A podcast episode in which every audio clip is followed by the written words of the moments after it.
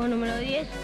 Y mi sueño es jugar en la primera de River con todos mis compañeros y poder llegar a jugar en esta cancha tan hermosa, el Monumental, y poder llegar a la selección, a la selección con todos mis compañeros y con todos amigos. Olá, Foro Esporte do Bora da Vez, que alegria, que bom tê-lo conosco no programa de entrevistas dos canais esportivos Disney e metas cumpridas, né?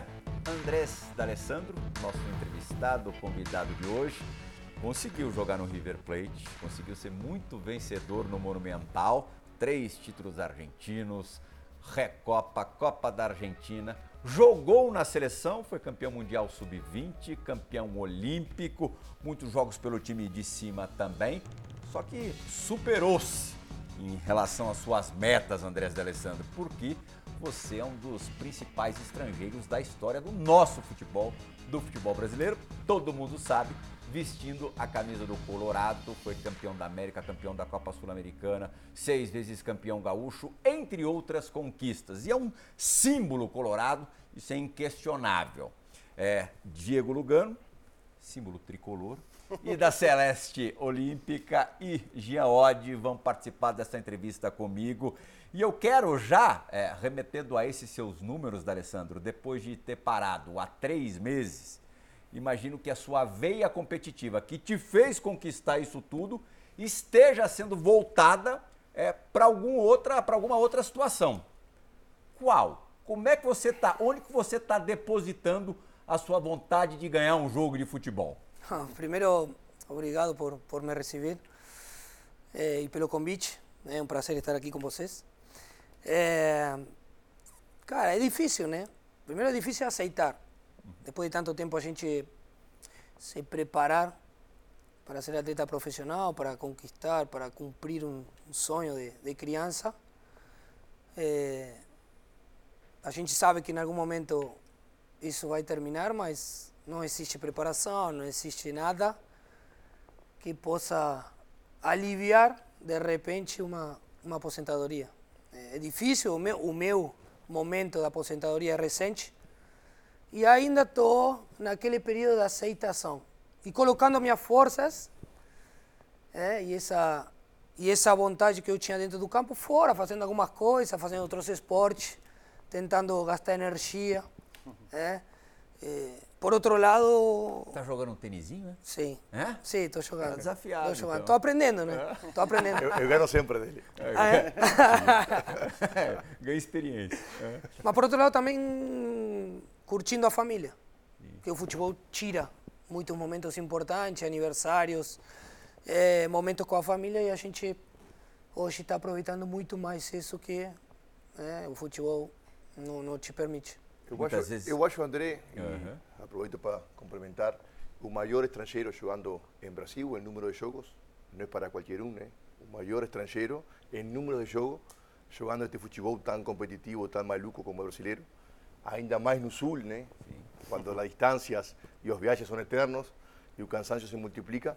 Mas falando da aposentadoria, eu acho que, tudo bem, muito jogador sofre, mas minha experiência e minha visão é que quando você deu tudo, tudo, tudo, com acertos, com erros, vencendo, perdendo, na hora que tinha que ser, você se aposenta com uma tranquilidade, sea, como com uma satisfação, com uma sensação de tarefa cumprida, que acho que isso dá tranquilidade. Você olha para trás, e você não deve nada para ninguém, não se deve nada para você mesmo. Então acho que o Dale desse, desses jogadores que, que fizeram a diferença não só por talento, sino por personalidade, às vezes polêmico, como tem que ser, né? Eh, e então acho que essa aposentadoria vai, vai levar você com muita tranquilidade, porque você vai olhar para trás e falar, pô, fiz tudo o que podia fazer, não teve nada, não deixei nada por fazer, então acho que isso é o patrimônio mais grande que um ex-jogador leva, né? Sim. Eu acho que quando alguém sofre, mu- olha para trás e sofre muito, é porque deixou de fazer algo, né? Na hora que tinha que fazer. Então, acho que o Dale nesse aspecto de los meus e, e vai levar bem a, a aposentadoria. É, tem, tem, Bem-vindo seja. tem um sentimento de dever cumprido, sim. Como que olho para trás e digo, pô, eh, me orgulho de tudo que eu consegui fazer ao longo de 22 anos de carreira. E eu acho que tem uma, uma, uma coisa que para mim foi muito importante, é, é escolher o momento de parar. Né? não todo atleta tem a oportunidade de escolher, ou por lesão, ou por problemas pessoais, ou porque tem que deixar o futebol por alguma doença, Porque o mercado ou porque o mercado fora, também a vezes não te permite continuar e vai te afastando. Eu escolhi um momento, na minha volta em janeiro com o Inter, a minha conversa com o presidente foi, pô, eu quero me aposentar, quero jogar torneio gaúcho, campeonato gaúcho, e vou me aposentar tal dia. Eu escolhi o dia, a hora do jogo foi à noite contra a Fortaleza. Ainda fez um gol, pô. Não, mas isso aí, isso aí é. Isso aí, meus amigos, meus amigos falam, pô, tu, tu tem estrela, mas tu tem alguma coisa. Não tenho nada, tenho trabalho. Tenho trabalho. Não tem mistério no futebol e, e, e ele sabe muito melhor do que eu. E já agradeço as palavras dele, porque ele, ele, ele é estrangeiro, ele ganhou tudo aqui também. Ganhou muito mais do que eu. Sim, e esse reconhecimento dele é, é muito bom para nós, porque jogadores como ele abriram as portas para a gente continuar vindo ao futebol brasileiro e nós demos continuidade eh, para que continuem chegando eh, jogadores estrangeiros. Eh, mas para mim foi importante escolher o momento. Entendeu? Eu escolhi. Mas, Odali, é, um outro ídolo colorado que também entregou tudo e foi reconhecido, que foi o Falcão, disse que o jogador de futebol morre duas vezes. Morre uma vez quando para e morre depois, como todos nós Eu morremos. ressuscitei. É, então você ressuscitou, é verdade.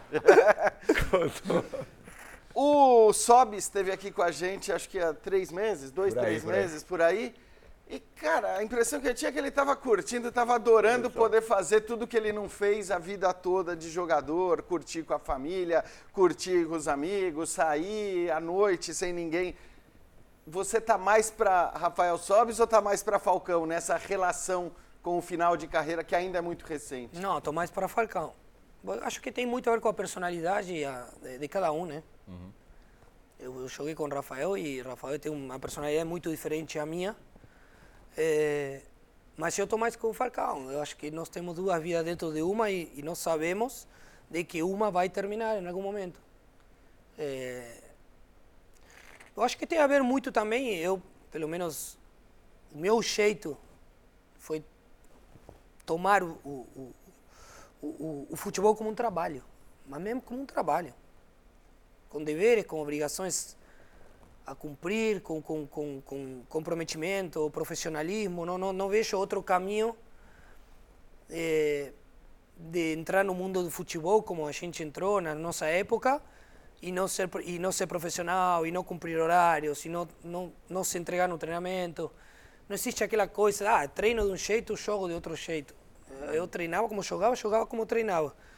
A minha vida foi paralela ao futebol não consegui separar duas coisas.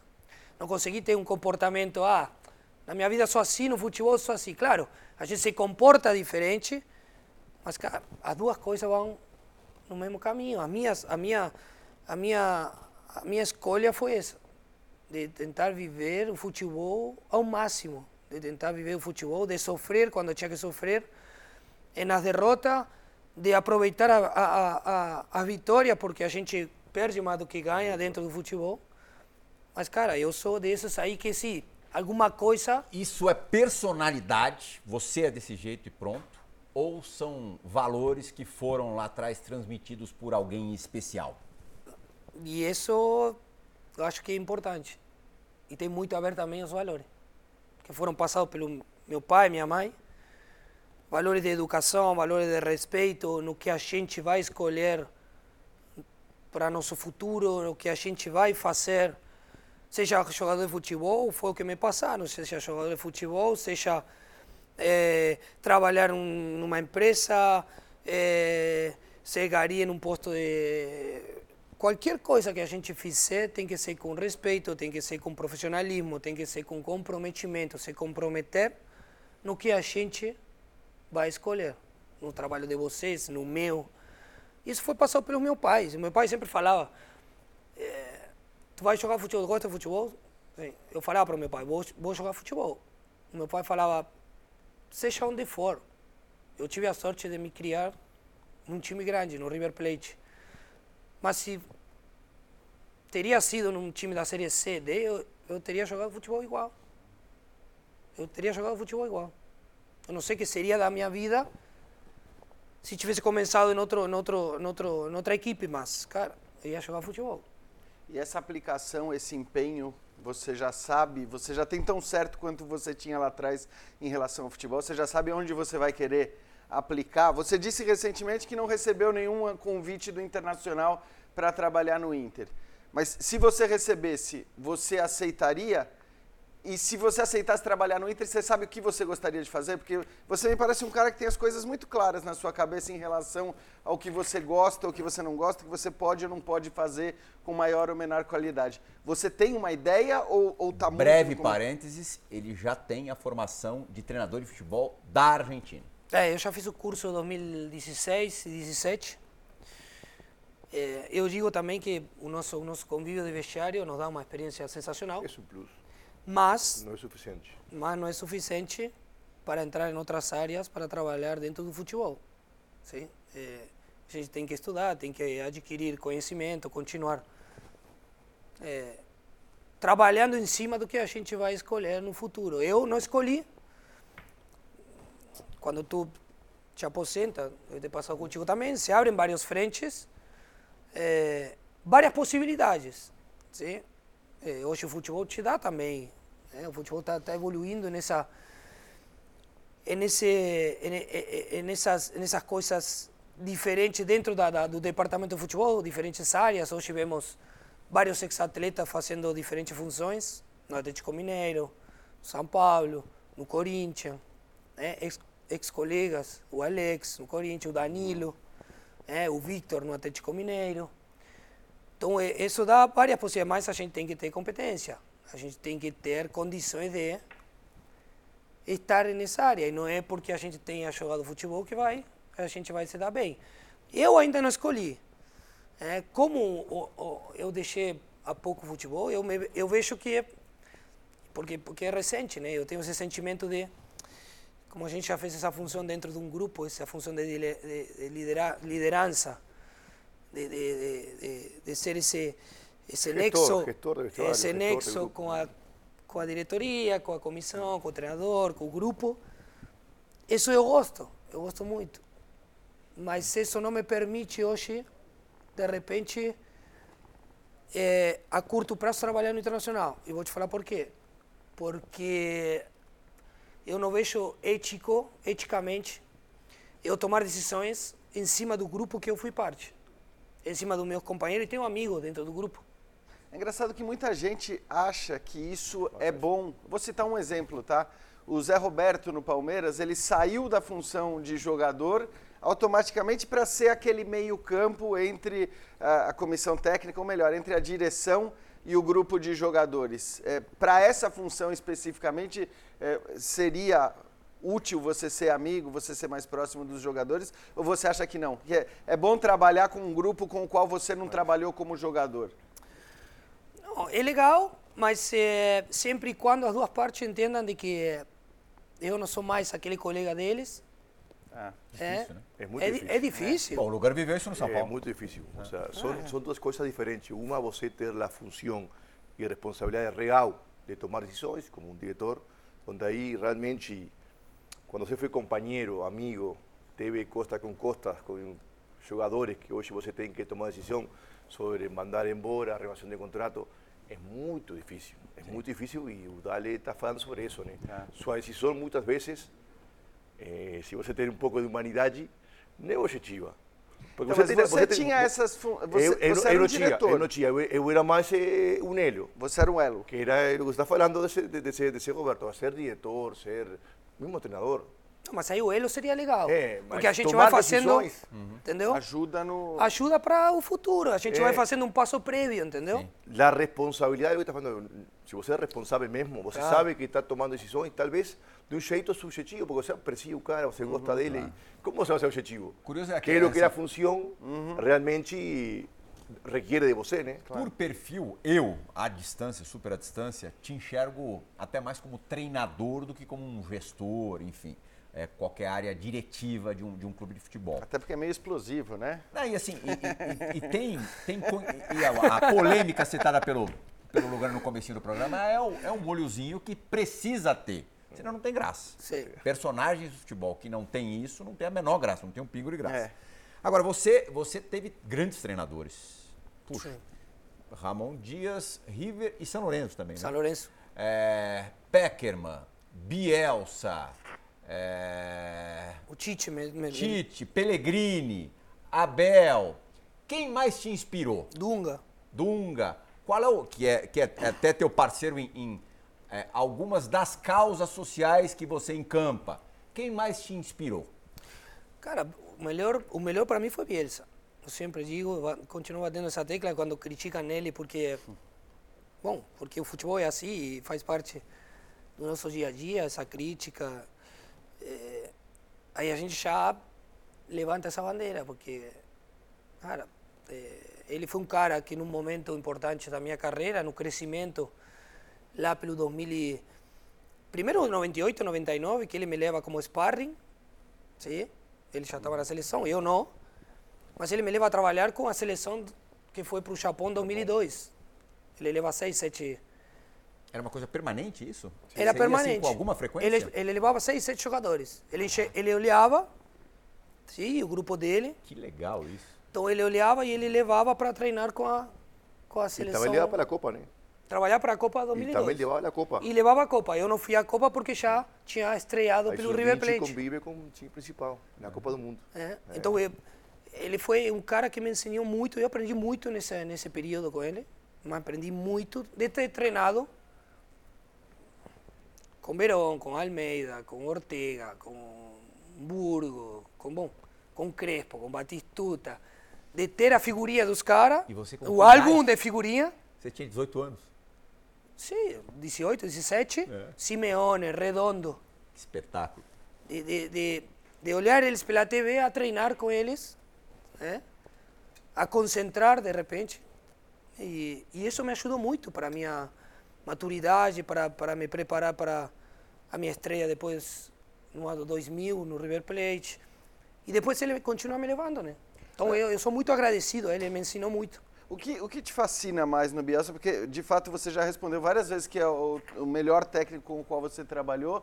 E ele é um cara muito exaltado pelas questões táticas. É, a, a- a sua admiração por ele tem a ver com essa questão tática também? Ou, ou, é- ou não? É por como ele te tratou? É por quanto ele te permitiu, enfim, conviver com esses caras num momento tão jovem da sua carreira? Olha, naquele então, a questão tática para mim não era tão. Eh, Eu não estudava essa questão tática, eu fui aprendendo no decorrer da minha carreira. Sim? Eh, o, que, o, que, o que eu falo dele que ele é um cara, um cara simples, um cara honesto. Eh, tudo que se fala agora taticamente ele já fazia lá em 2002, 2003. É, nós, vocês lembram, nós jogávamos 3-3-1-3. Se- Ou seja, uma coisa assim que era, era para o momento do futebol. Era uma, uma, uma loucura. Uma Falava, ele está louco. E a gente foi campeão e, ele, e a gente obteve resultado. Eh, mas era um cara que tentava ser sempre justo, era um cara que tratava todos por igual. Ele dava essa igualdade, não importava o nome, ele dava essa igualdade para todos. Eh, priorizava muito o trabalho, priorizava muito os horários, profissionalismo, educação, respeito. Esses valores que obviamente a gente aprende em casa com, com a nossa família, mas que quando tu pega um treinador assim, eh, vão se reforçando, vão sendo cada vez mais fortes. E, cara, ele. Nós vemos ele e parece um cara totalmente obsessionado pelo dia a dia, obsessionado pelo futebol. Não trabalhei no dia a dia com ele, porque quem trabalhou no dia a dia com ele disse que Intenso. é, é intenso e é difícil. Na seleção é muito mais fácil, né? Trabalhar um mês, uma vez por mês.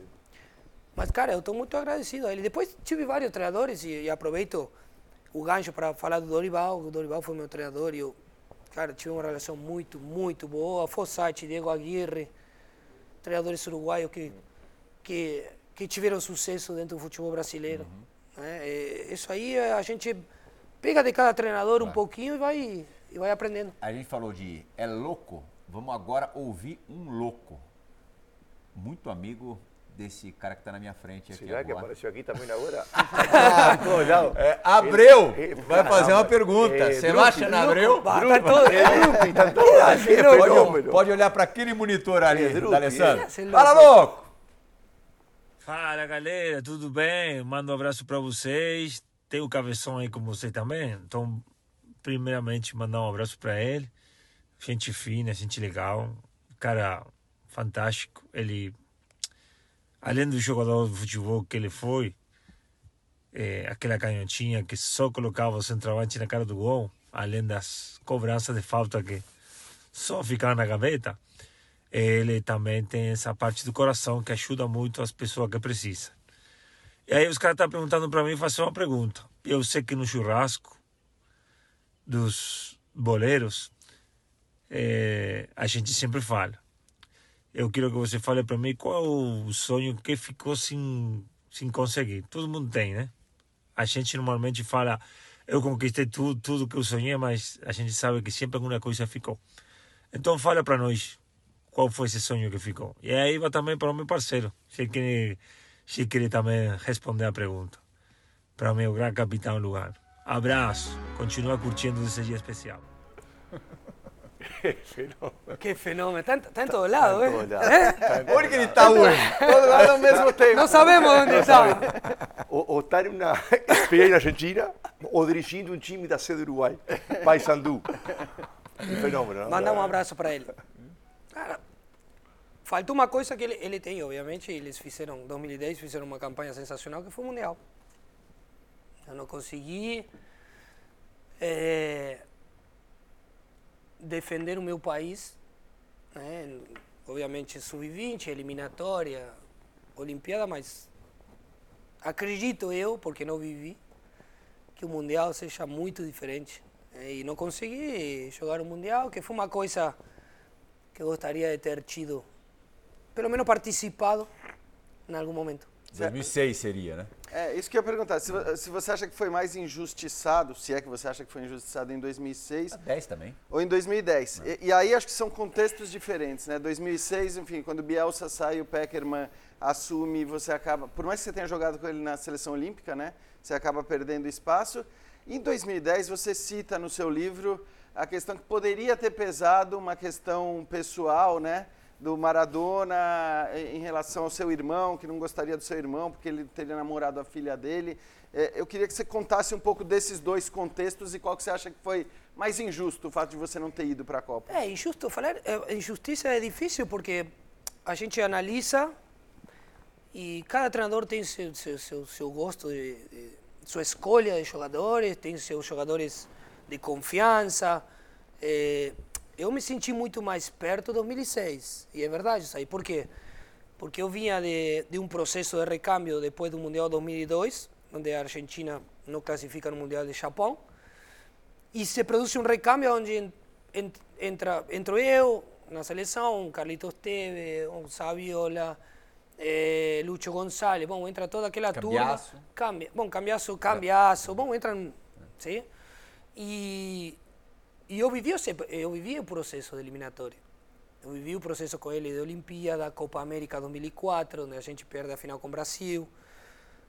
Então eu acredito que se o Bielsa continuasse, eu tinha grande chance de ir para o Mundial 2006. Muita, muita chance. O Bielsa ganha a Olimpíada e pede demissão. Aí se produziu outro recâmbio, entra Peckerman. Eu nunca fui atleta do, do, do Peckerman. Porque no Mundial 2000, eh, Mundial, 2001 falei Olimpíada, Você não estava nem na mundial. primeira lista, né? não estava. Você entra depois. Eu entro três dias antes do Mundial. Ah. E entro por uma, uma lesão de um companheiro, Hum. o Lívio, Lívio Prieto, que era um, um meia que jogava no Independente. Sim, eu faço o processo de preparação, mas eu fico fora um mês antes do, do, da lista.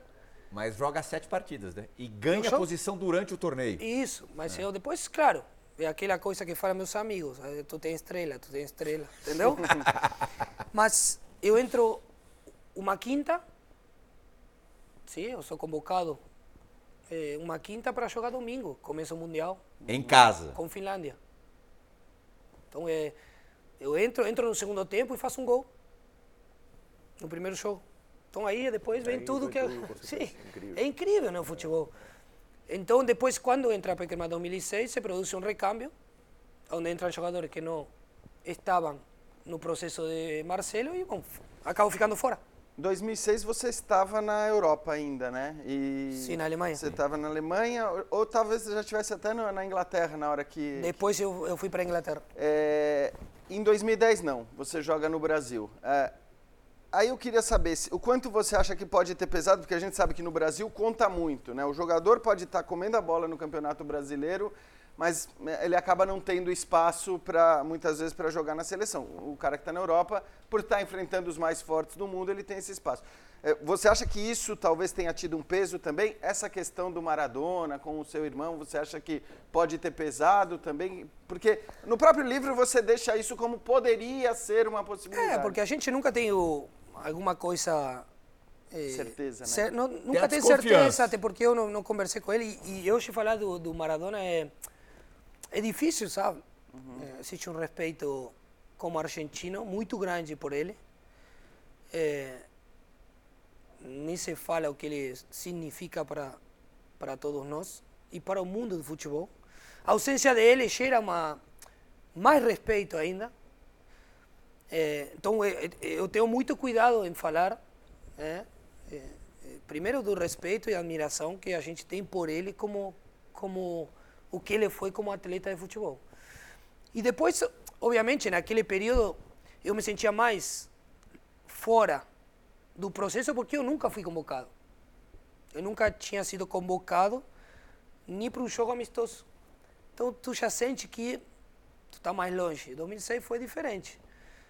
Então é, é, eu não me sentia, claro que o meu momento no internacional a partir de Você 2008 foi eleito o melhor da América em melhor 2010. da 2010. Então, a gente tem essa essa esperança de poder ser convocado. Também existe, e, e ele pode falar melhor, é, aquela competitividade de, de, de, de jogar na Europa. Sempre existiu, sempre os treinadores, sempre se olha mais, mais longe do que perto. Futebol brasileiro na Argentina, Não se vê muito. Não se vê. Como no Uruguai, incrível. Hoje, hoje, um graças a pouquinho mais, né? hoje graças a ESPN, nós, os meus pais, agora que parei, eles têm a oportunidade de assistir o jogo. Mas antes não se via muito, É né? incrível, sim, sim, incrível. É, não se via muito. E, e olha a proximidade que tem os países. Não, a proximidade e o futebol competitivo que é Brasil, É. né, que é para a América.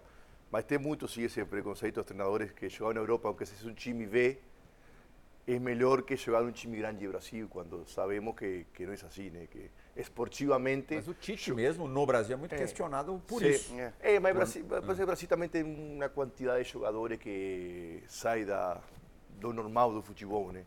Mas para um uruguaio, principalmente, ou para um argentino, jogar no futebol brasileiro, ser figura de um time grande do Brasil, equivale a jogar eh, em um time grande da Europa. Eh, então, acho que isso tem aí um, um tema assim, cultural sul-americano que, que, bom, tomara que o momento mude, né? Porque é um motivo a mais para toda a molecada ir para a Europa, né? É melhor fazer dois gols na Europa que fazer 30 em Sudamérica. Mas Brasil, eu acho que por lo competitivo que é, isso deveria ser diferente, né? Porque eu tenho a experiência que, obviamente, estar bem em Brasil te prepara para jogar em qualquer parte do mundo. Mas dale, falemos um pouquinho de, de tática de jogadores. Eu acho que me aposentei na hora certa porque apareceu o VAR. Imagina o VAR contigo. Então, Não estamos falando, não, Então, não estamos falando, mas- não. Queria quebrar a cabine. mas, todo. mas vem cá. Ia ter uns quatro, uns três, quatro pênaltis. tipo, é? Ah, fora isso. Mas vem cá, o futebol atual eh, e do futuro, tem espaço para um camisa 10 clássico? Tem espaço para um Alessandro, para um Alex, para um Riquelme, para um Recoba? Se a carreira sua começasse hoje, Cara, você teria a mesma, o mesmo espaço nos clubes? eu, eu, O mesmo reconhecimento? Complementando. O aposentou na hora certa? Complemento. O treinador da Alessandro conseguiria achar um espaço para o camisa 10? eu faria tudo para achar esse camisa 10. Eu acho que o futebol evoluiu, sim, mudou, Mudou. mudou muito. Evoluir, não sei, mudou. Mudou, mudou, mudou. É, são, Ah, claro, são, mas evoluir si- si- significa Melhorar. melhorar. E não melhorou. é, são, Mudou. hoje, hoje uma opinião, hoje uma opinião que gera muita, é, gera muita, muitas diversas opiniões. Sim. ¿sí? Se evoluiu, se melhorou, se não melhorou. É, eu, eu vivi esse recâmbio do camisa 10, porque eu já joguei de extremo, teve, eu tive treinadores que me jogaram para jogar na ponta direita, na ponta esquerda, segundo atacante, um tripé de volante pela esquerda. Tudo menos meio. Então, então, no meio do caminho da minha carreira, isso foi. E hoje vemos muito menos, e é verdade. Só que eu, como treinador, eu brigaria e lutaria para ter esse cara pensador, esse cara pensante, esse cara armador, esse cara que cadencia o jogo.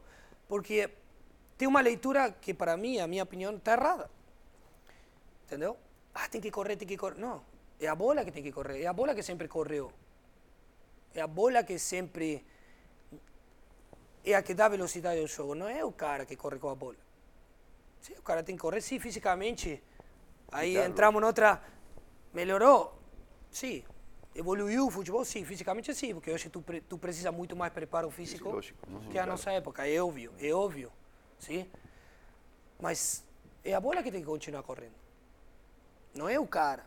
Camisa Não é o 10 cara pegar a bola e, continua, e, e correr com a bola. Não, é a bola que tem, é o time que tem que fazer correr a bola para dar velocidade ao jogo. É o camisa 10 que tem velocidade mental, né? Mais que física. É, e- e, faz a bola. E, vo- e, e tu vê hoje que, por exemplo, o cara que cadencia, que para e bota a bola embaixo da sola, já escu, tu já escuta o barulho. Pá, esse cara é lento. Esse cara tá. Talvez dá a pausa para dar velocidade. Esse lógico. cara tá em outro ritmo, esse cara tá, tá freando o jogo. Ele, não, Dali, eu li uma história que você ainda menino é, quase foi para Inglaterra, para o West Ham, é verdade? eu fui, eu fui. Você chegou a fazer um, um período Teste. lá, Eu teste? fui. É. se você tivesse ficado lá, você teria sido forjado de um jeito diferente, formado de uma outra forma. É, Estaria falando um pouquinho inglês, que. É sempre bom. É? É sempre bom, né? É, é, com perdão da redundância, formado de uma outra forma, talvez fosse um jogador diferente. Você já fez o exercício, é outra coisa, você não vai ter como me responder com certeza, mas desconfiando. Você já fez um exercício de imaginação, é, como seria o D'Alessandro caso tivesse ficado no West? Cara, essa experiência foi sensacional também, porque muito, muito pouco, eu, eu, eu, eu conto no livro, mas eu, eu tenho um, nós temos, é, é curtinho, eh, nós temos um jogo amistoso, a seleção argentina tem um jogo amistoso na Inglaterra, e se faz um jogo sub-17 amistoso no, no campo do Fulham, um dia antes do Argentina e Inglaterra em Wembley. E jogamos contra a Inglaterra, do outro lado estava o Joe Cole, o Lampard, que são da minha geração, e quem vai assistir o jogo era o treinador do Fulham naquele então, que era o Harry Redknapp, que foi meu treinador no Portsmouth, que ele me leva. Olha até onde chegou Ele que te leva. a lembrança dele. Então ele me pede para fazer um teste no Ham. E eu vou sozinho com o empresário. Sozinho, morando, eh, ficando uma semana no, no Tower Bridge, aí do lado, que eu nem conhecia, não sabia nem, nem que, era. num hotel uma semana fazendo o teste. Eu treino com a sub-20, eu lembro, sub-17, e depois eu treino dois, três dias com o time principal. Então aí eu encontro de novo o Cole, encontro o Lampard, encontro o Ferdinand, estava no, no West Ham, e ele como treinador. Que geração, hein? Acabo não, porque o River não me, não me vende, o West Ham acaba fazendo uma proposta, não me vende, eu fico no River Plate e aí, bom, e aí continua a minha história. E ele lembra depois, ele continuou me acompanhando, e ele foi que me leva no Portsmouth. Do Wolfsburg para Inglaterra, né? Isso. É. Então, a- aí eu até queria te perguntar, porque assim, qualidade como jogador de futebol, acho que a sua qualidade é indiscutível, altíssimo nível técnico.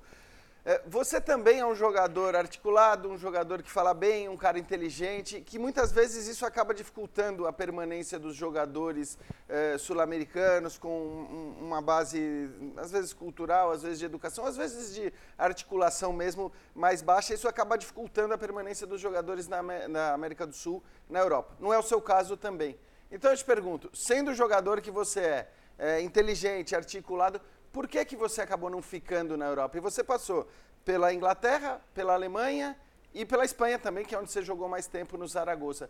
Por que, que você voltou para o futebol sul-americano? Se é que você acha que não deu certo a sua passagem para a Europa, como você vê isso? Cara, eu, eu tinha um sonho de jogar na Europa. Eu, eu, eu acho que cumpri o sonho. A gente não pode reclamar. Eu, olhando para trás, não posso reclamar. Claro que eu teria gostado de, de jogar em, em- nos times, os principais times da Europa.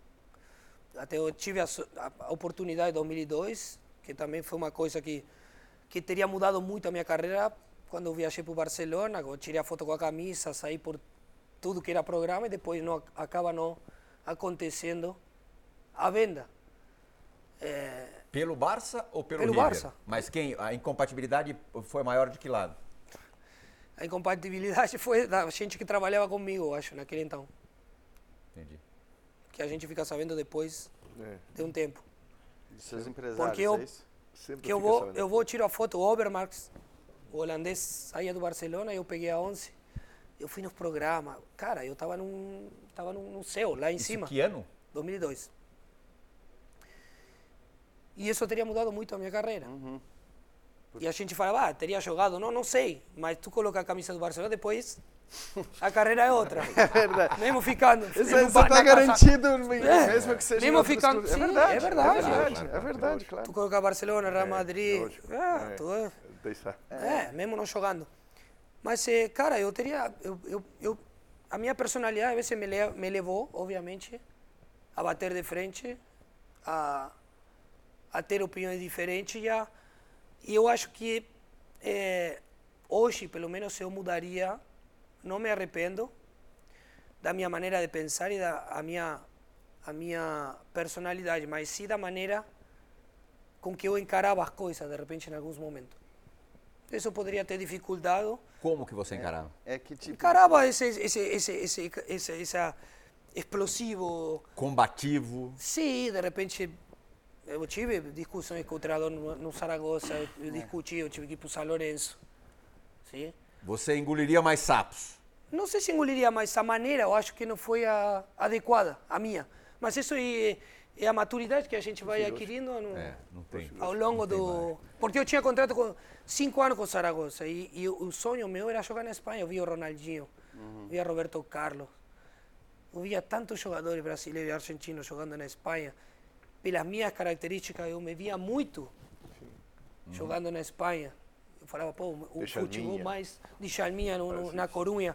Eu, cara, eu via as minhas características muito compatível com o futebol espanhol. Então, é, essas coisas podem ter. Mas não me arrependo, né? É. Porque a gente não pode se arrepender.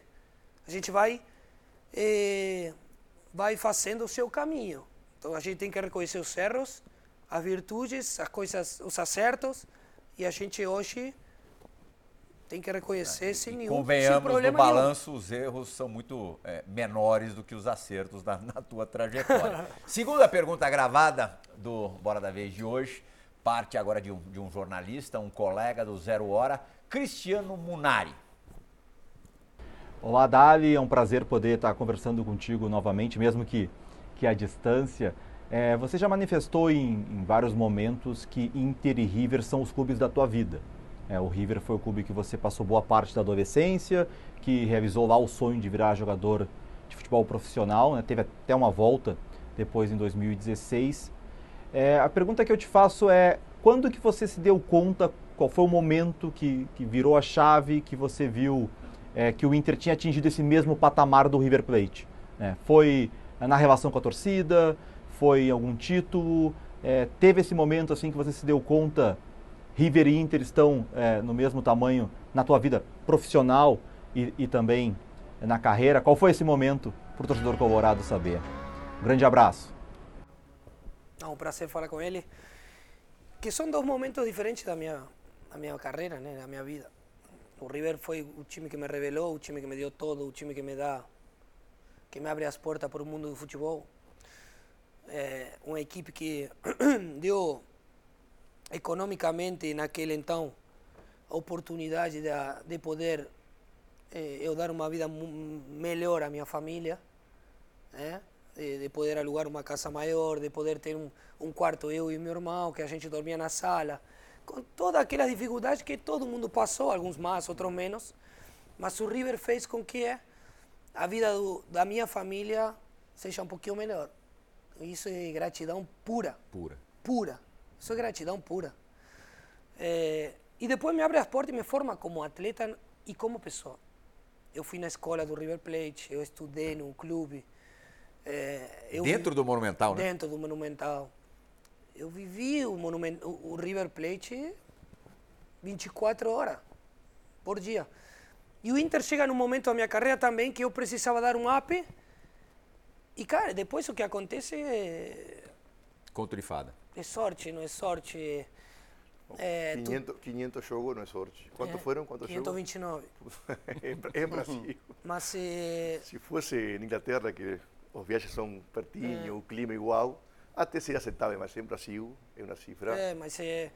E o Inter, cara, acaba sendo também um clube mais importante em outro momento, porque As falando, de, falando de Inter, de River, e obviamente da sua sensibilidade como líder, como, como referente, tem um momento aí na história sua com ambos clubes, um momento crítico para a torcida colorada, né, que hoje é que muito sul lá, o pessoal eh, se questiona, será que o Dale, no ano 2016, quando foi para River, ele não estava sentindo que a má administração a mala gestión va a llevar o time para buraco, para segunda división, y yo no quiero ser parte de esto.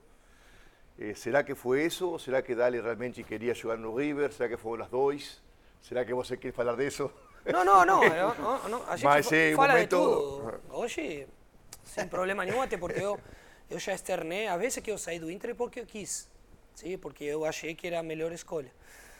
E, e, e deve passar contigo. Tu tem uma história no, no São Paulo, um dos times mais importantes do mundo, sem, sem nenhuma dúvida. Que você Eh, quer proteger. É? Que você quer proteger. a Que você de que, cualquier eh, então, aí tá, aí Ahí- tá o ponto. Ahí que te ponto. É claro. Quando tu, quando tu constrói uma história dentro de um clube, Claro. para construir é muito difícil, para destruir é... Un segundo. É um estralo de dedo. E 2015 já, já, a gente já vinha sentindo alguns sinais que no futebol é muito fácil destruir. E é muito fácil também eh, ver quando as coisas não funcionam, quando tu está lá dentro. Tu tem três pernas no futebol. Diretoria, comissão e grupo de jogadores. Com uma das três não funciona, alguma coisa está errada. Para tu ganhar coisas, tem que estar junto. Pelo menos tem que estar alinhado no mesmo caminho. E eu estava sentindo em 2015, mesmo nós tendo feito uma, uma campanha muito boa na Libertadores, Semifinal, né? Semifinal, Perderam contra perdeu Tigre com lá, né? com Tigre. Que foi injusto, el agua contra É. lá, um azar. azar, mas nós fizemos uma campanha muito Com, boa. com, com a campeonato Aguirre, né? do Com Diego, com Aguirre. É, mas quem suste- sustentou essa campanha foi o grupo, com o treinador. O grupo tinha o Juan, tinha o Dida, tinha o Alex, tinha o Rafael Moura, tinha o Nilmar, estava eu. Tinha seis, sete caras que tinham um poder de liderança importante, onde a gente conduzia o grupo, junto com o Diego Aguirre.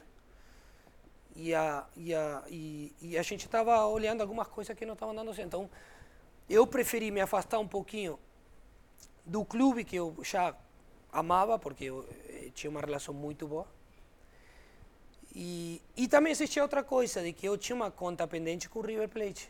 Eu queria voltar em algum momento para poder voltar ao clube que me revelou. 2008 não consegui voltar, e aí ficou esse gostinho de...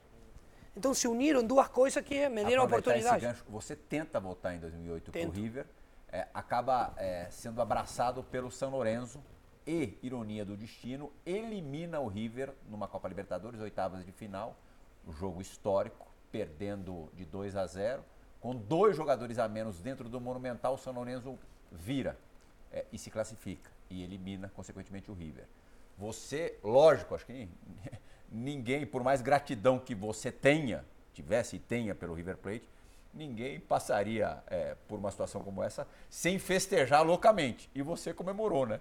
Como é que foi o julgamento da torcida do River sobre você? Até hoje, Até hoje? até hoje. É uma coisa que, cara, eu, eu- por isso que eu digo disso do comprometimento e o profissionalismo. É, é, naquele, naquele momento eu já tinha tudo para voltar para o River Plate. Que eu tinha falado com o Simeone, que era o treinador do River Plate. E, e o, o presidente em, daquele, daquele momento não, não, não, não, acaba não, não me chamando e me chama o São Lourenço. E aí tinha um, um motivo pessoal também, que era o nascimento do meu filho, o segundo filho. a minha filha nasce na Inglaterra e, e bom, e, e um momento não foi bom porque eu estava sozinho com minha esposa na Inglaterra, sem falar muito inglês, com outra cultura, bom, e a gente passou um momento difícil. Então eu, eu decido com minha esposa é, E pra Argentina? ir para a Argentina para ter esse suporte da família e tudo. Então quando eu falo com o River, bom, aparece São Lourenço, acontece isso. E eu estava torcendo para não... Pra não cruzar. E sim, né? Óbvio. Aí é que cruza. E parece mentira, parece mentira. Aí cruza, né? Quanto mais torce, mais... É.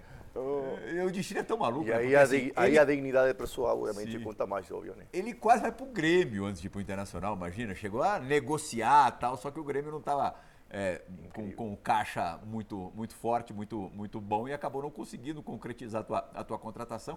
Em 2008, já no Internacional, você conquista a Copa Sul-Americana. O São Lourenço é eliminado nessa, nessa Libertadores, né? Pela LDU, que acabou sendo a campeã, derrotando o Fluminense. E você vai Claro. pro Inter e ganha, e ganha a Copa Sul-Americana. Antes de passar a bola pro, pro Jean, em 2016 vocês se enfrentam, né? Você pelo River e o, e o Lugano no São Paulo, Ah, Libertadores. sim, sim, sim. Dois, dois jogos da primeira fase. sim. A primeira fase. Monumental, né? E, e E aqui? Morumbi.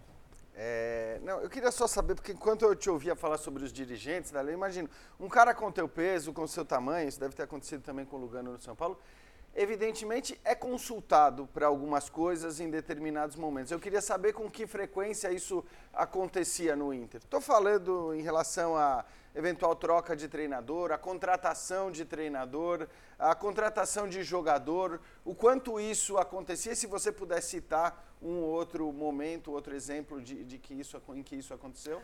Vou te falar, nunca me envolvi em contratação de jogador, até porque não, é meu, não era meu trabalho. E nunca me envolvi em contratação de treinador. Diferente, obviamente, do, do que os, o jornalismo pensa no Sul. O jornalismo no Sul pensa, e é uma coisa que eu continuo eh, batendo com eles. Ah, vou bater até o final, até eu morrer. porque muito se fala de que o Dali faz e desfaz, o, no vestiário, o Dali isso, o Dali aquilo. Mas a gente não entra. Sim, obviamente, quando, lógico. quando é contratado um jogador argentino ou está dentro do radar um jogador argentino, natural. um treinador argentino, pô, Dali, lógico. Tu conhece? Es que si no hiciesen una responsabilidad de Como trabalha? En- Entendeu? É uma consulta, eu mas até- nunca... Em, se- relação à relação com o elenco, esse grupo vai receber bem esse cara ou não, isso, isso não. É- Esse tipo de consulta. Mas isso, não, mas isso, isso cara, o, o, o diretor, o diretor que está aí para tomar decisões, ele tem que estar convencido da decisão dele. Ele não pode tomar uma decisão para ver se o grupo vai gostar ou não. Não. Eu tenho que contratar um treinador. Primeiro, a cultura, cada clube tem sua cultura e sua maneira de fazer as coisas. O Inter tem a sua cultura. Sim? Como quero, que, que jogadores eu tenho? Que grupo eu tenho na mão? A partir disso, eu vou contratar o treinador. Tem que ser compatível, porque senão eu, tra eu trago um treinador e ele, tem, e ele, e ele joga de uma maneira e não tem, não tem o material para desempenhar o seu trabalho. Que acontece Muito. muito. Então o treinador tem que correr e o clube tem que correr para contratar. Que diretores que conhecem mais do riscado, os argentinos ou os brasileiros? Eu acho que os dois, cara. É pa- parecido? Tem, tem. Tem bom diretor. Eu trabalhei com bom, bom di- Mas bom entender o diretores. jogo. É que eh, tu encontra, por exemplo, eu encontrei o Enzo Francescoli no, no River Plate. O Enzo não vai entender o jogo. Mas eu, eu digo isso, ele tem capacidade, muita. Ele não ficou só naquela coisa de, um nome do, do Enzo. Entendeu? Ele, Ele trabalha em conjunto com. Claro. Então ele se preparou.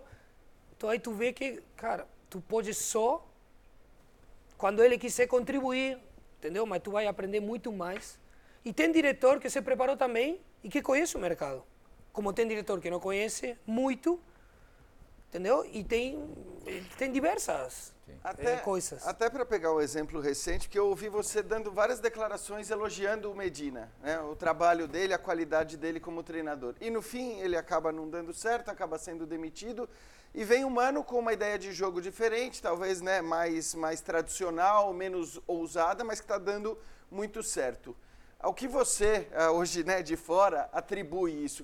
Você acha que às vezes no futebol brasileiro os, os treinadores também que têm um trabalho, talvez do ponto de vista tático mais elaborado, eles têm mais dificuldade para conseguir implementar esse tipo de trabalho no Brasil pela cultura do futebol que a gente tem aqui ou, ou, ou você atribui a algum outro motivo isso? Não, o primeiro motivo que eu vejo é falta de tempo.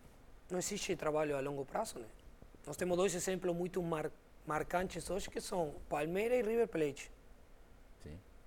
É óbvio que atrás de, desse trabalho tem conquista, senão o Galhardo de repente não teria ficado, senão Se e o Abel também, né? É, eu sei que o Cacique também reconhece que, que a gente não teve resultado. Sim, a gente teve eliminações muito fortes na Copa do Brasil. Teve eliminações muito marcantes. Ele tem sua parcela, sim, ele sabe. Mas a maior parcela é nossa, é do grupo. A maior parcela. A gente é muito mais fácil demitir o treinador que demitir 30 jogadores. Sempre digo a mesma coisa, né? E nós temos que assumir a responsabilidade quando a gente perde e a gente sabe que não fez o trabalho. O treinador assume, óbvio que assume, e o jogador sabe. Quando o treinador erra ou quando o treinador toma uma decisão que de repente é, não é boa. Mas o jogador está aí para trabalhar, entendeu? Então, a, a, a, essa culpa é, é compartilhada, mas a, maior, a maior porcentagem daquele momento que tu falou é do grupo. É do grupo. Mas ele é um muito bom treinador, por isso que eu continuo batendo nessa tecla. É um cara que no dia a dia foi sensacional. Um cara que tem um trabalho sensacional no dia a dia. Teve uma relação muito boa com, com os jogadores, tem um grupo de trabalho muito bom. El Papote, profe, Pa- Nando Machado. É, tudo, é. são, são pessoas muito, muito legais. É, e, cara, a gente não teve resultado e não teve tempo, porque tu vê as contratações é, que chegaram no Internacional e não, e não conseguiu ter na mão. Não conseguiu ter na mão o Anderson, não conseguiu ter o Pedro Henrique, não conseguiu ter o Alan Patrick.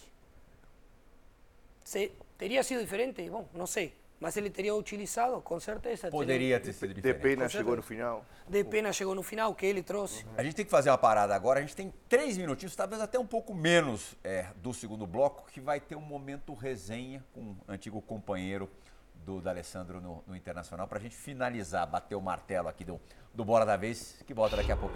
Fala cabeça, tudo bem meu amigo? Bolívar falando. Tô aqui gravando esse vídeo, feliz pelo convite aí do pessoal para fazer uma pergunta para você. Você sabe que além das quatro linhas a gente tem uma amizade fora do campo que a gente vai, vai levar para sempre e você é um cara que eu tenho uma admiração muito grande. Conta para eles aí, cabeça, é, logo na sua chegada, primeiro dia de treinamento, o batizado que fizemos, né? A gente sabia que era necessário, porque você era a nossa cereja do bolo e a gente precisava ter um batizado aí na sua apresentação no treinamento. Valeu, meu amigo. Grande abraço aí, fica com Deus. Valeu. Bom programa aí. Grande Dalé, dois minutinhos pra gente terminar o programa. Dá pra contar a história em dois minutos? Não, eu cheguei e apanhei, né? É 10 segundos. Os Apoio dele, inclusive. os caras se, começaram a se arrevessar, pediram pro Tite, no momento que ele fizesse um reduzido, algum joguinho, me colocar no time adversário dele, Magral, Índio, Guiançu. Nossa senhora. O Cholo os- também. É, o Cholo também foi pro outro O lado. Cholo, o Cholo. É? Não Tive gosta. com ele semana Traíra, passada, Paraguai, traíra. traía. Vou falar para ele. Ah, vou falar. e- azul não, não gostava de uma canelinha. Começaram a se arrevessar e a, e, a, e a provar, né? A ver se eu, se eu rebatia alguma, alguma, alguma pancada, alguma coisa. Eu, nada. Nada, nada. Você sabia que estavam de sacanagem. Não sabia, mas quando tu chega no lugar, tu vai falar o quê? Tu tem que, É. claro, tem que conhecer primeiro. Tá certo. Bom, muito obrigado por você ter vindo aqui nos, nos visitar. Como é que tá a vida de podcaster? La Tá bom, tá indo bem. Tá boa, Cast. É, Tá indo bem. Sucesso, né? E assim, só com convidados de altíssimo nível. Sim, sim, graças a Deus o futebol nos dá essa abertura para ter, Canal de YouTube da Comebol, né? para ter contato com esses, esses feras do futebol que fizeram história né, dentro do futebol mundial. E vai ser legal, vai ser legal para o pessoal conhecer o outro lado dos jogadores também, não só futebol, sino da, da vida. Se quiser passar uma temporada maior aqui em São Paulo, também você se encaixaria muito bem aqui no nosso time, viu? Seria muito bem-vindo. Espero convites, espero propostas.